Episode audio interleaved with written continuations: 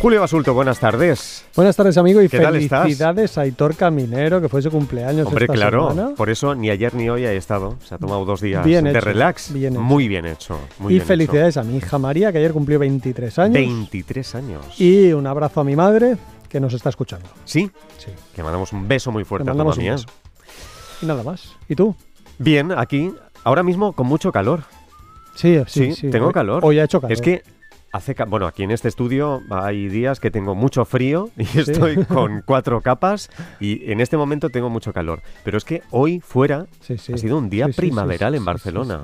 Mucho viento, pero Yo un día venía muy primaveral. abrigado, yo he tenido que caminar bastante. Pues nada, no Venía escondas mucho, abrigado y bueno, no escondas pues- mucho las chaquetas que ya verás tú que van a volver. Pasado mañana, ¿no? Sí, sí. Bien. Bueno, y a ustedes, ¿les han dicho que el desayuno es la comida más importante del día? Seguro que sí. ¿Y han escuchado que hay que cenar como un mendigo porque de grandes cenas están las sepulturas llenas?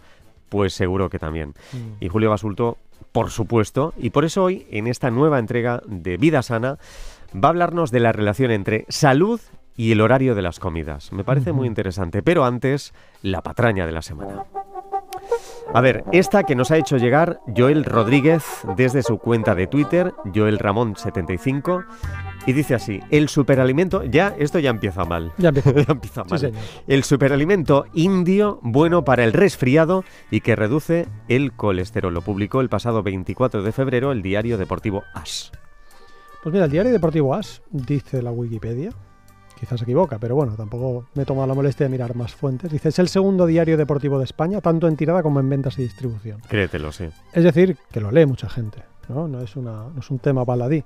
Dice que su página web ocupó en 2010 la tercera posición por número de visitas en el ranking de diarios nacionales. Entonces, claro, este mensaje que llega a tanta También te digo que no es por meterme en un berenjenal, pero bueno, entiendo que la gente no busca información sobre salud, sobre alimentación en un diario deportivo. Ya, sí. Deduzco.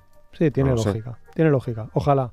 Sí, Dios te oiga. no lo sé. Eh, bueno, total, que el superalimento indio bueno para el resfriado y que reduce el colesterol. Es el cilantro, ¿vale? Dicen ellos que es- resulta que fortalece las defensas y es apto para personas con diabetes. Bueno, es apto para personas con diabetes. El perejil también es apto para la persona con diabetes y eso no significa que sea saludable. Pero bueno, Ya. bueno para el resfriado. ¿Qué significa eso, Carlas? O sea, que bueno para el resfriado es que si vas a tener 10, vas a tener 9 o no vas a tener ninguno. ¿Qué es exactamente eso? O que te lo corta. O que te lo corta cuando Digo ya yo, lo no tienes, lo por ejemplo, ¿no? Sí. Reduce el colesterol, ¿qué significa? Que lo reduce de manera clínicamente relevante y estadísticamente significativa, que baja el riesgo de mortalidad, que te quita un colesterol de 250 y te lo mete a 180. Ya. ¿Cuánto cilantro tienes que tomar? ¿Qué efectos secundarios tiene el cilantro? Es mentira, es directamente mentira. El cilantro no tiene ninguno de todos esos efectos. Es decir, tómate cilantro porque te gusta, no pensando que te da salud. Y cierro este, este pequeña perorata con el concepto que ya hemos hablado alguna vez tú y yo, que se llama onus probandi, que es una expresión latina que significa carga de la prueba. Quien afirma debe probar. Yo entro en la página web de AS, busco las referencias bibliográficas que me digan qué significa bueno para el resfriado y referencias bibliográficas que me digan qué significa que reduce el colesterol y no Mm. encuentro ninguna. Es decir, ¿dónde están los estudios en humanos que me digan que reduce de forma significativa los resfriados o el colesterol y no hay ninguno? Así que, por favor, pues no mientan. Nada más. La buena noticia nutricional de la semana. A ver, nos la trae una investigación recién publicada por la doctora Mino Sara Thomas y sus colaboradores en la revista Advances in Nutrition, titulada Las dietas saludables a base de alimentos de origen vegetal mejoran las dislipidemias, Sí. la resistencia a la insulina y la inflamación en el síndrome metabólico. Cuéntanos. Mira, justo una dislipidemia precisamente es una hipercolesterolemia, es decir, un colesterol elevado, ¿vale? Un lípido elevado en Esa era la siguiente pregunta, claro, no sabía. Entonces, justo nos estaban diciendo que el cilantro nos quita el colesterol y esto es un estudio científico serio que nos dice que las plant-based diet, es decir, las dietas de origen basadas en alimentos de origen vegetal poco procesados, porque por ejemplo, unas galletas Oreo son totalmente veganas o unas patatas de bolsa fritas son totalmente veganas y son de origen vegetal, pero son procesados. Tienen que ser alimentos de origen vegetal poco procesados y nos dice el estudio que un patrón de alimentación con muchos alimentos distintos de origen vegetal disminuye drásticamente el riesgo de padecer enfermedades crónicas. En concreto nos hablan del síndrome metabólico, que es como una patología caracterizada por niveles elevados de triglicéridos, niveles bajos de colesterol del bueno, del colesterol HDL, alteración del metabolismo de la glucosa, presión arterial elevada y aumento de las concentraciones de biomarcadores inflamatorios. Total que este conjunto que se llama síndrome metabólico o también la enfermedad del estilo de vida o también la enfermedad del sedentarismo o también síndrome X, ¿vale? Esto aumenta el riesgo de enfermedad cardíaca y diabetes, que son una de las principales causas de muerte en nuestro medio, y según esta investigación, seguir un patrón de alimentación saludable, basado en vegetales de basado en alimentos de origen vegetal poco procesados, disminuye, repito, drásticamente el riesgo de padecer estas patologías. Queda claro. Bueno, voy a recordar el número de teléfono para participar hoy con Julio Basulto para dudas, preguntas, sugerencias sobre alimentación. Solo el teléfono de Madrid 900 137 137 900 137 137. Enseguida charlamos con ustedes. 900 137 137 900 137 137. Pero antes vamos al tema de hoy, Julio, el horario de las comidas. Bueno, seguro que nuestros oyentes conocen el refrán: hay que desayunar como un rey, comer como un príncipe, cenar como un mendigo. Empezamos por ahí, si te parece, por el desayuno. Empezamos. Los refranes no son pruebas científicas. Yo sé que parece una perogrullada y una obviedad, pero mucha gente se cree los refranes a ciencia cierta. Eh, lo dice un refrán, con lo cual es sabiduría, es verdad revelada, ¿no? Podríamos contestar con otro refrán. Gente refranera, gente embustera. Eso también lo dice un refrán, ¿no? Entonces, mm, bueno, pues ya que nos basamos en refranes, ¿no?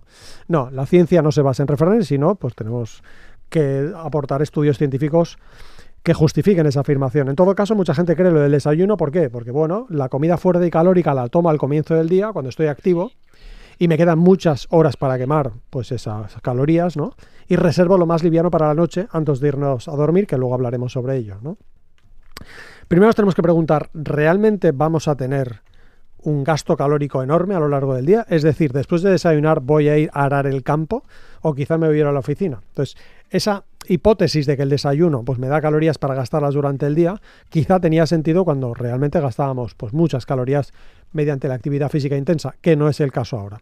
Pero es que incluso así resulta que cuando miras de cerca los estudios sobre desayuno y rendimiento deportivo o rendimiento intelectual o salud, ves que tienen muchos sesgos. La gente que suele desayunar es gente más concienciada sobre la alimentación, gente más concienciada sobre la salud y gente que suele tener un mejor estilo de vida. En general, las personas que desayunan son más activas en su tiempo libre y eso disminuye su riesgo de patologías, no solamente de exceso de peso, sino también de enfermedades crónicas. Pero es más, resulta que las investigaciones en las que se ha obligado a voluntarios a desayunar han constatado que no solo toman más calorías al cabo del día, sino que además aumentan su riesgo de obesidad. En resumen, no hay pruebas de que desayunar aumente el rendimiento deportivo. No hay pruebas de que desayunar aumente el rendimiento intelectual. No hay pruebas de que desayunar nos ayude a adelgazar y sin embargo sí tenemos pruebas de que obligar, no el hecho de desayunar, sino obligarse a desayunar mucho y calórico y potente, eso se relaciona con más riesgo de exceso de peso. Queda claro. Y después, ¿qué hay de lo que es malo picar entre horas o de lo de pasar muchas horas sin comer o el famoso ayuno intermitente, Julio? Bueno, pues son cosas muy distintas todas, ¿eh? Sí, lo sé, lo sé, lo sé muchas personas que quieren perder peso tienden a suprimir alguna comida o a realizar ayunos esporádicos, ¿vale? Es como de sentido común, si quiero adelgazar, dejo de comer, ¿no? Eh, dejo de picar entre horas, como menos volumen de comida a lo largo del día. Esto sería maravilloso que funcionara, pero lo que dice la ciencia es que cuando una persona deja de comer, es decir, toma menos calorías de las que necesita, sea por saltarse comidas, sea por hacer ayunos intermitentes o no esporádicos, cuando alguien toma menos calorías de las que necesita, activa en su cuerpo mecanismos que almacenan grasa, de forma inconsciente. Claro. Es decir, es como una traición. Estoy poniendo en marcha un mecanismo que a largo plazo hará que pese más de lo que peso justo ahora, aunque esté adelgazando. ¿no? En todo caso, en Advances in Nutrition, el 21 de mayo, publicó una investigación una revisión sistemática con metaanálisis, cuya conclusión fue, dos puntos, abro comillas, no hay pruebas sólidas que nos hagan pensar que reducir la frecuencia de las comidas sea útil para adelgazar. ¿Vale? Y es más, llama poderosamente la atención esta frase, de nuevo abro comillas. No estamos seguros de si una o dos comidas al día reducen el peso corporal en comparación con más de ocho comidas al día. Total, que qué moraleja podemos extraer de todo esto? Que la clave no es el número de comidas, porque si no hay grandes diferencias entre comer una o dos veces o entre comer más de ocho veces al día, la moraleja es, es que hay que comer saludablemente, Carlas, sea el momento del día que sea. Ya está. Claro. Y después, otra pregunta del millón. Si dejo de cenar, ¿voy a adelgazar? Sí, hay que cenar como mendigos, dice la gente. ¿no? Hay mucha gente sí, que se dedica sí. a cenar fruta, por ejemplo, ¿no? Me parece bien, si alguien quiere cenar fruta, pues estupendo, mientras que no esté pasando hambre. Es Claro. decir, hay gente que o directamente no cena o sencillamente pues toma algo muy muy ligero y no se da cuenta de que a lo mejor por la mañana compensa esa baja ingesta calórica desayunando Bueno, pero entiendo que no lo hace porque no le apetece. ¿no? Entonces no hay problema. Es decir, Es si- decir, si por la noche no te apetece más que un yogur, perfecto, pues como un yogur. Es lo que comentábamos, no sé si la semana pasada o hace dos semanas, ¿no? Con lo del ayuno intermitente, que mucha gente me dice, bueno, es que yo ya hago ayuno intermitente porque me paso 12 horas sin comer. Bien, si te pasas 12 horas sin comer porque no tienes hambre, porque has cenado a las 8 y hasta las 8 de la mañana no tienes hambre, ahí no hay problema. claro. El problema es dejar de comer teniendo hambre, porque eso activa, como digo, mecanismos que hacen almacenar grasa, ¿no? Eh, El del mendigo, por cierto, no es el único refrán. Aquí tengo unos cuantos más. Dice, come poco y cena más poco, que la salud de todo el cuerpo se fragua en la oficina del estómago. Otro, más mato la cena que sanó Avicena. Otro, por mucha cena nunca nochebuena. Matan más cenas que las guerras. Jolín. Cena poco, come más, duerme en alto y vivirás, ¿no? Bueno, total. Que hay mucha gente que cree que las calorías nocturnas hacen engordar más que las calorías diurnas. Pues no. Krista Casaza, lo voy a deletrear porque aquí no quiere encontrar el Bien. paper, es una investigadora. Ujú. Krista va con K, K-R-I-S-T-A, y Casaza es C-A-S-A-Z-Z-A, es decir, como Casaza pero con dos Zetas. ¿no? Una investigadora de la Universidad de Alabama en Birmingham, ¿vale? Publicó una investigación titulada Pesando las evidencias científicas de las creencias habituales en el campo de la investigación de la obesidad, ¿vale? La publicó en Critical Reviews in Food Science and Nutrition. Muy bien pues concluyen que no hay evidencias que permitan apoyar o refutar la idea de que las calorías consumidas a la hora de la cena promuevan la obesidad. Y concluyó lo mismo la doctora Jacqueline Rudis en su artículo ¿Verdad o mentira? ¿Comer por la noche te hará ganar peso? En resumen, no hay pruebas que nos hagan pensar que comer por la noche o cenar abundante por la noche, si lo que comes es comida sana y en función de tu apetito, nos vaya a hacer engordar. Bueno, y pese a todo lo anterior, The Washington Post acaba de publicar un titular que dice esto. Venga. El horario de sus comidas puede tener efectos sorprendentes en su peso, apetito y riesgo de enfermedades crónicas.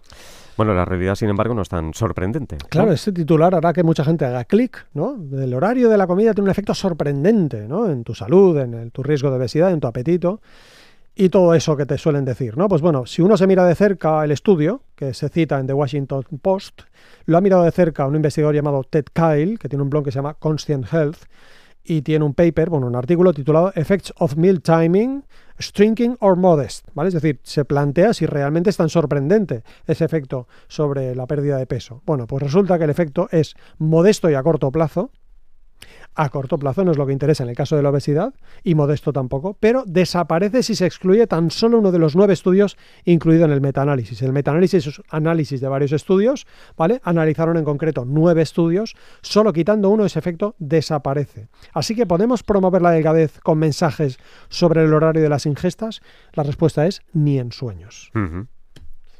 Eso es todo, amigos. Coman saludablemente, sea la hora del día que sea, y Claro. si tienen apetito, coman comida. Claro, comida. Hay que comer comida. Coma comida, no demasiada, vegetales en su mayor parte. Eso es un mensaje que yo creo bastante consensuado. Pregunta sana.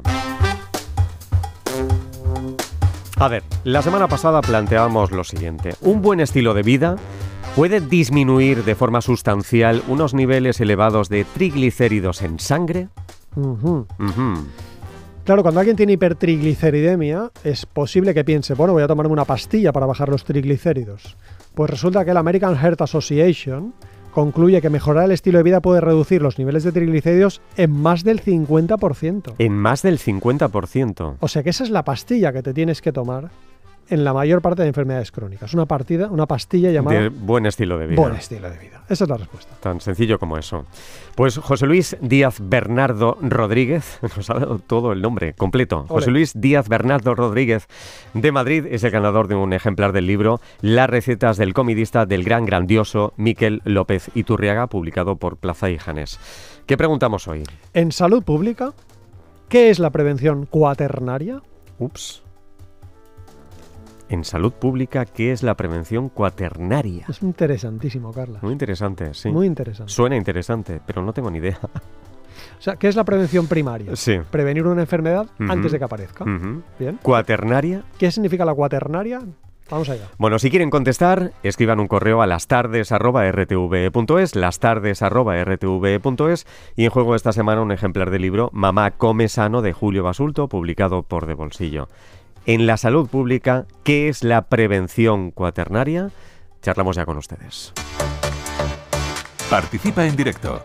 Llama a los teléfonos 900-630-630 y 900-137-137. Recuerden que esta semana solo el segundo. 630-630 no. 137-137, 900-137-137. Empezamos en Jaén. Cristina, buenas tardes. Buenas tardes. ¿Qué tal, Cristina? Pues muy bien, aquí disfrutando, como siempre, de vuestra compañía. Estupendo, muchas gracias por hacerlo. Adelante, tiene aquí a Julio. Hola, buenas tardes, Julio. Mira, mi pregunta es acerca de la dieta cetogénica. Seguramente estará harto ya que te pregunten, pero mm, tengo un familiar que está muy metido, muy metido en ella y lleva haciéndola mucho tiempo y digo, voy a ver esto cómo va, porque la verdad que a esta, a mi, a mi familiar, pues para lo que quería, que era perder peso, le ha ido muy bien porque es cierto que ha perdido mucho peso, pero a nivel salud, eh, ¿cómo le puede afectar? A ver, dieta cetogénica, Julio. Sí. Buenas tardes y gracias por llamar. Pues ¿cómo le puede afectar? Duplicando el evento cardiovascular. Así le puede afectar.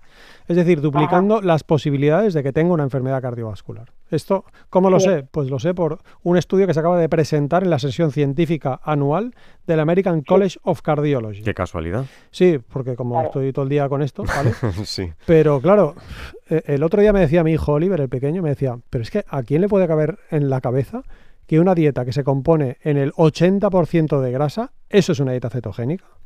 Según el Medical Subject Headings, es así como el tesauro de medicina de la definición de conceptos médicos, ¿no? Si uno lo busca, se encuentra que la definición de esta dieta es una dieta en la que, claro, no hay carbohidratos de ningún tipo, de los saludables tampoco, eh, pero claro, tampoco va a haber fibra dietética y hay un montón de grasa. ¿Vale? Y claro, cubrir los requerimientos energéticos solo con grasa significa que seguro va a acabar habiendo grasa malsana y no habrá elementos protectores.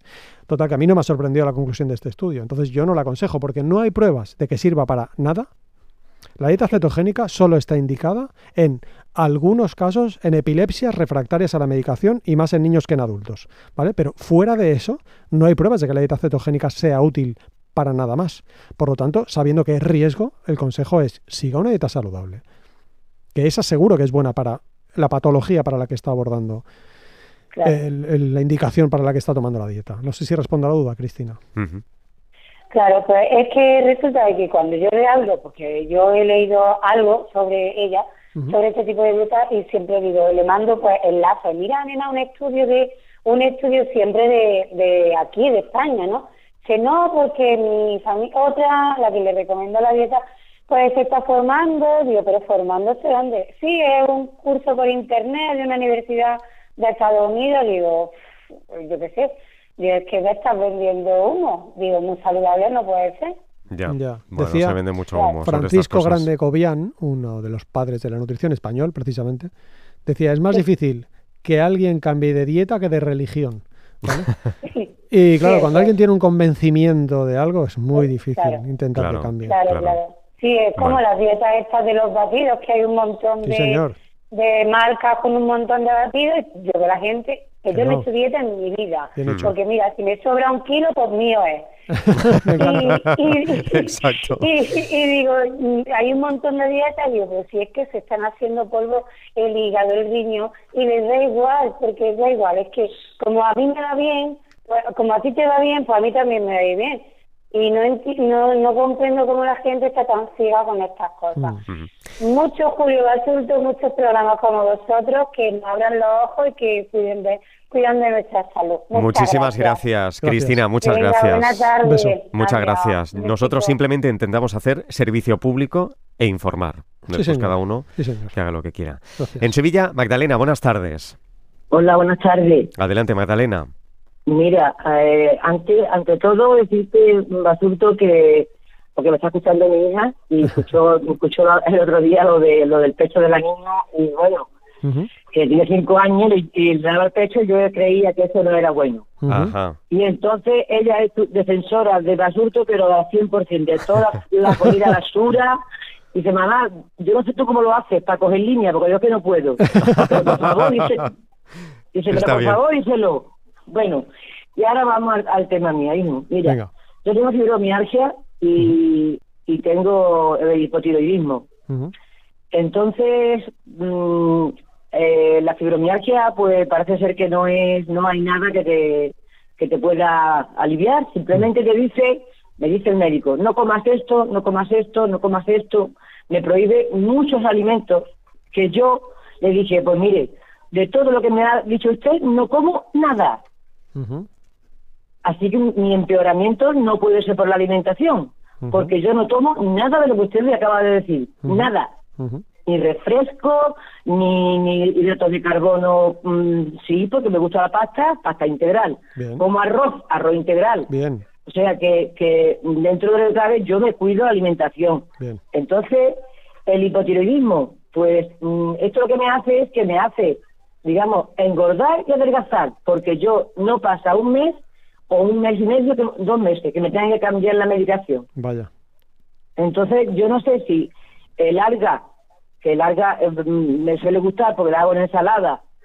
Eh, no sé si eh, la lactosa, la, soja, todo esto me han dicho que no va bien para el tiroides ni para la fibromialgia. Y como yo mm, no tengo ni idea, porque yo internet la miro muy poco, porque no entiendo muchas cosas de las que dicen ahí, y todo es cáncer, ahí todo es cáncer. Tú mira, bueno, pues Julio, Julio le va a contestar. Pues rápidamente. Primero. Venga, muchas gracias. De nada, gracias a ti. ¿Va a colgar, Magdalena? Venga, que ah, ah. me diga. Ah, no, no, no, no, puede quedarse, pero como dice muchas gracias. como si se fuera. No, no, no, no cuelgue, no cuelgue, no se preocupe. Julio. Bueno, lo primero que yo le diría a una persona con fibromialgia es que haga ejercicio físico, ¿vale? Eso es importante, seguro que se lo ha dicho el médico, pero bueno, conviene que dentro de sus posibilidades, pues haga un poco más de ejercicio físico de lo que hace. Sí, hago piscina, pues perdona. maravilloso, pues bien, enhorabuena. Eh, las algas, ¿ha dicho algas? Lo he entendido bien. Sí, ha dicho algas. Sí, la alga, la, la, la, la, o la... A la basura. A la basura. A tomar por A la basura.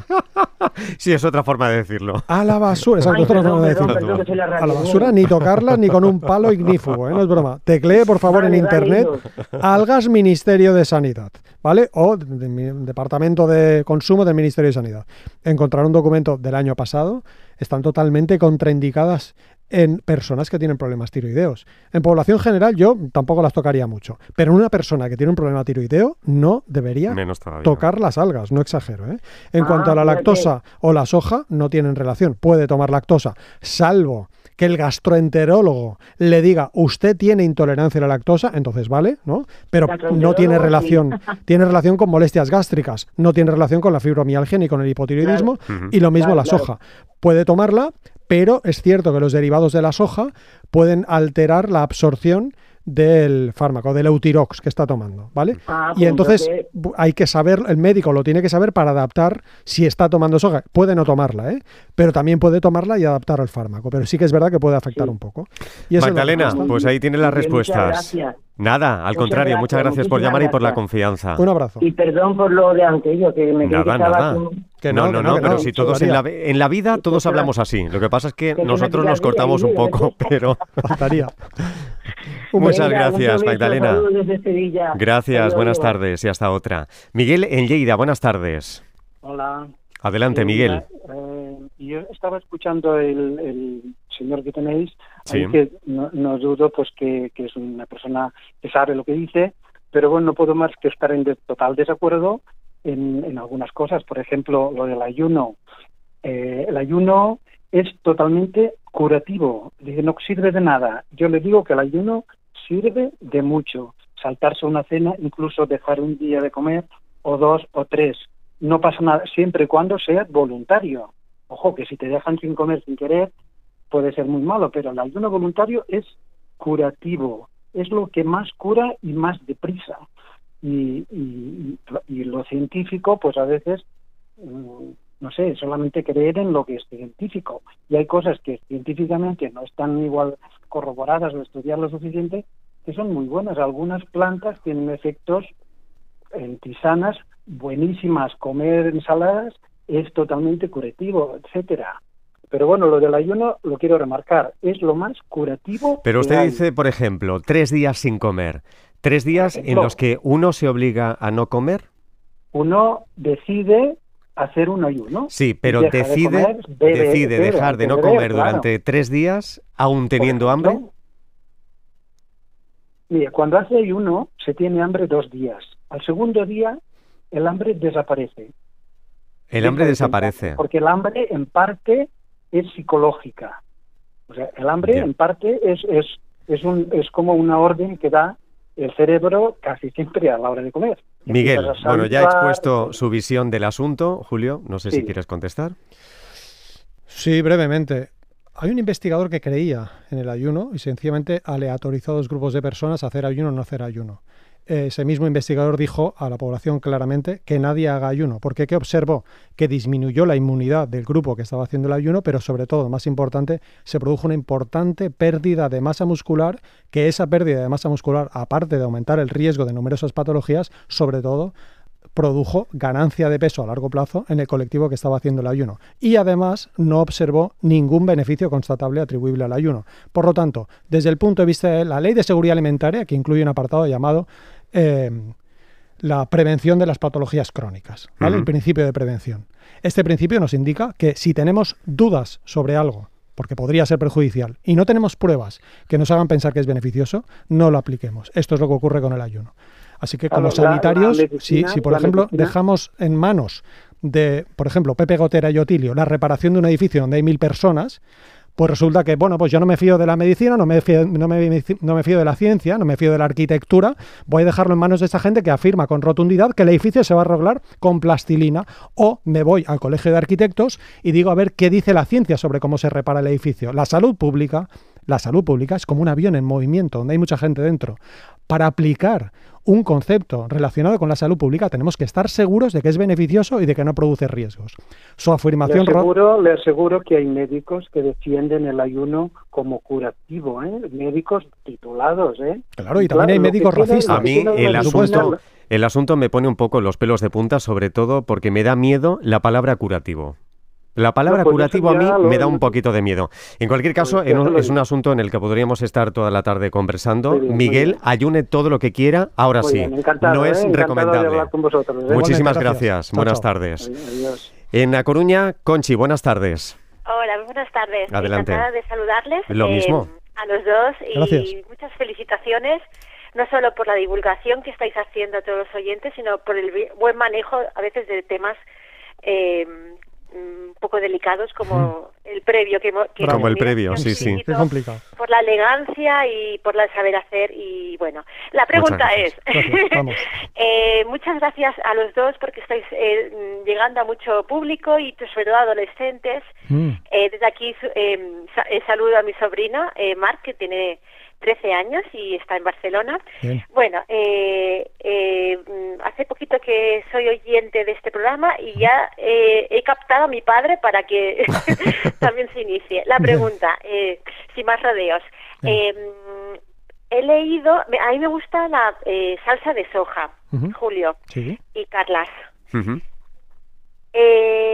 lo que ahora, claro, me he estado un poco acostumbrando a seguir vuestros consejos.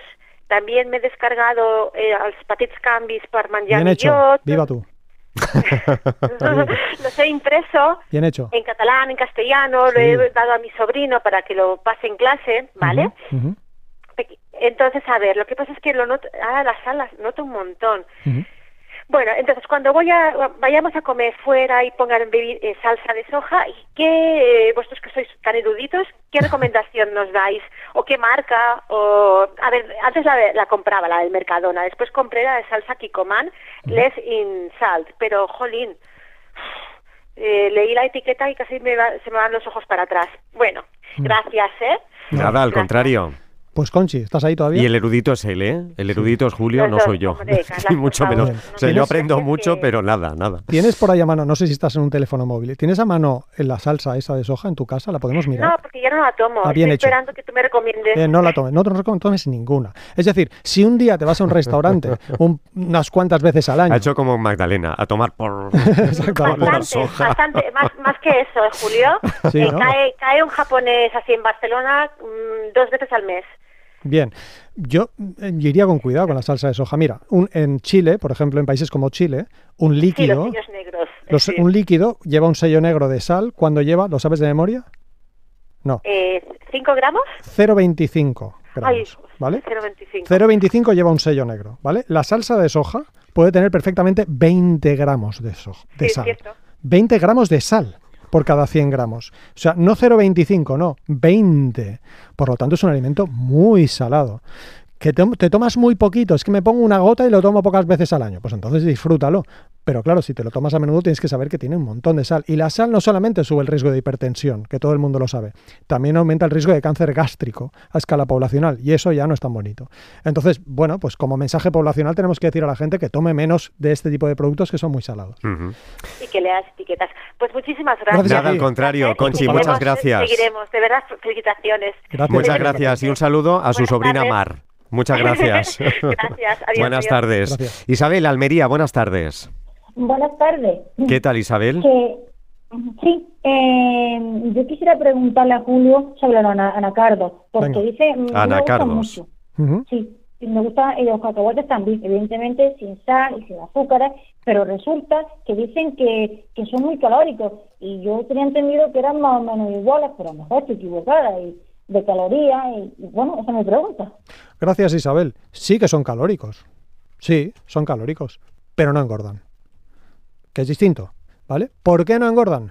Pues hay muchas explicaciones de por qué no engordan. Una de ellas es porque requieren mucha masticación. Otra porque cuando uno los está comiendo, a la vez no está comiendo otros productos malsanos, es decir, desplazan el consumo de alimentos malsanos. Otra explicación, porque em, como tienen mucha fibra dietética, en el intestino arrastran calorías malsanas que hemos comido a la vez que ellos.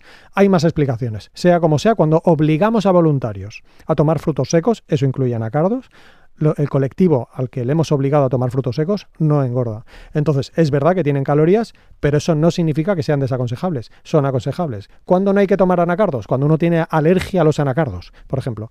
Pero están totalmente aconsejados. Sean anacardos o sean otros frutos secos. O sea, no hace falta que sean anacardos, pero no hay nada malo en los anacardos.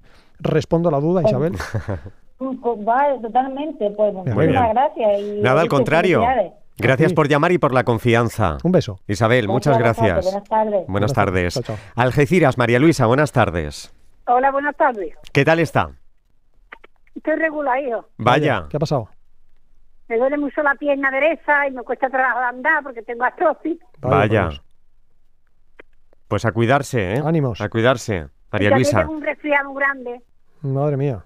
Vaya. Me, to me tomas jarabe o tres distintos y no me hace nada, me duele la garganta. Vaya. Ánimos. Bueno. ¿Y por qué llamaba a Julio? María Luisa. Para preguntarle eso, lo de resfriado. Sí. a ver, Julio. Pues me sabe mal, María Luisa, pero no hay nada. Desde el punto de vista nutricional. Hombre, sí, hay mucho medicamento, ¿no? Para ah, esto. Sí, desde el punto de vista nutricional. claro. Sí, o sea, lo que diga su médico, desde el punto de vista médico, lo que diga el médico, ¿vale? Ya pero desde el punto de vista dietético no hay un alimento que le vaya a quitar el resfriado. Ni incluso hay alimentos que disminuyan, alimentos no, no patrones dietéticos, ¿eh? pero alimentos concretos que disminuyen el riesgo de que a largo plazo yo tenga un resfriado, tampoco los hay. Sí que es verdad que un buen patrón de alimentación a escala poblacional mejora la inmunidad y hay menos posibilidades. Pero a título individual... Hay mucha creencia por ahí ¿eh? sobre eso pero es que no hay grandes efectos, me sabe mal. O sea, sí que la dieta sirve para bajar la tensión o los triglicéridos, pero para bajar el riesgo de constipado es que es poblacional, pero no individual. Yo recuerdo que me daban incluso zumo de naranja de pequeño. Ya, pues no. Ya. No, no, no, no, no me haga caso. Digo que de pequeño me daban zumo de naranja, ¿no? Para evitar los resfriados. Y hay mucha gente que lo sigue creyendo, ¿es cierto? Pues no, me sabe mal, pero no, no hay nada, María Luisa. O sea, conviene comer saludablemente. Sí, eso conviene pero no porque eso le vaya a curar el resfriado, porque no va a curárselo. Me sabe mal. Sí. ¿Pero está tomando alguna medicación? Sí, me estoy tomando una medicación para el corazón. Ajá. No, pero digo para el resfriado. Ah, para resfriarme he tomado tres clases de jarabe distintos, pero no me se quita. Vaya. Pues lo que diga el pues médico. María Luisa, yo lo que diga el médico, sinceramente, él es el que sabe de este tema. Lo siento. Por no darle más información, ya lo siento. Claro. María Luisa. Diga. Muchísimas gracias por llamarnos y cuídese, mujer. Y mejórese. Muchas gracias. Nada, al contrario. Un beso. Muchas gracias, muchas gracias, muchas Julio. Gracias, adiós. Bueno, pues yo creo que debemos hablar más sobre estos asuntos, las falsas creencias que muchos tenemos o muchos teníamos y que siguen circulando, sobre todo pues, sobre resfriados, sobre otro tipo de dolencias, ¿no? Que pensamos que con determinados mm, alimentos podemos subsanarlo o podemos acabar con ellos, ¿no? Parece maravilloso. ¿Sabes qué? Que creo que se lo voy a proponer a mí, que el López Iturria, que es más experto en este tipo de cosas, ¿no? Falsas no sé si experto, pero nos lo vamos a pasar muy bien seguro. Exacto, así que, pero vamos, yo encantado, ya lo sabes. sí, sí, sí. Bueno, Julio, pues hasta aquí. A sus pies. ¿Qué vas a cenar esta noche? Pues un bocadillo de eh, pan integral con champiñones salteados, un poco de aguacate y lechuga. Te lo digo porque lo llevo aquí. Y, ¿Ah, ya lo llevas hecho? Sí, porque es que luego después de esto voy a ver una amiga que actúa eh, y, voy directo para allá, entonces no me daba tiempo a cenar. O sea, vas a cenar un bocadillo. Claro que pasa, a cenar un bocadillo. no como tú, que vas a cenar zumo de naranja. No, no, no, no voy a cenar zumo de naranja. De hecho, no sé ni qué voy a cenar. Bueno, luego me lo pienso. Bravo. Julio Basulto, cuídate mucho. Amigo, Besos a tu mami. María Luisa Marcet. María Luisa, un beso muy fuerte desde la radio. Y hasta la semana que viene. Julio, muchas gracias. Chao, chao.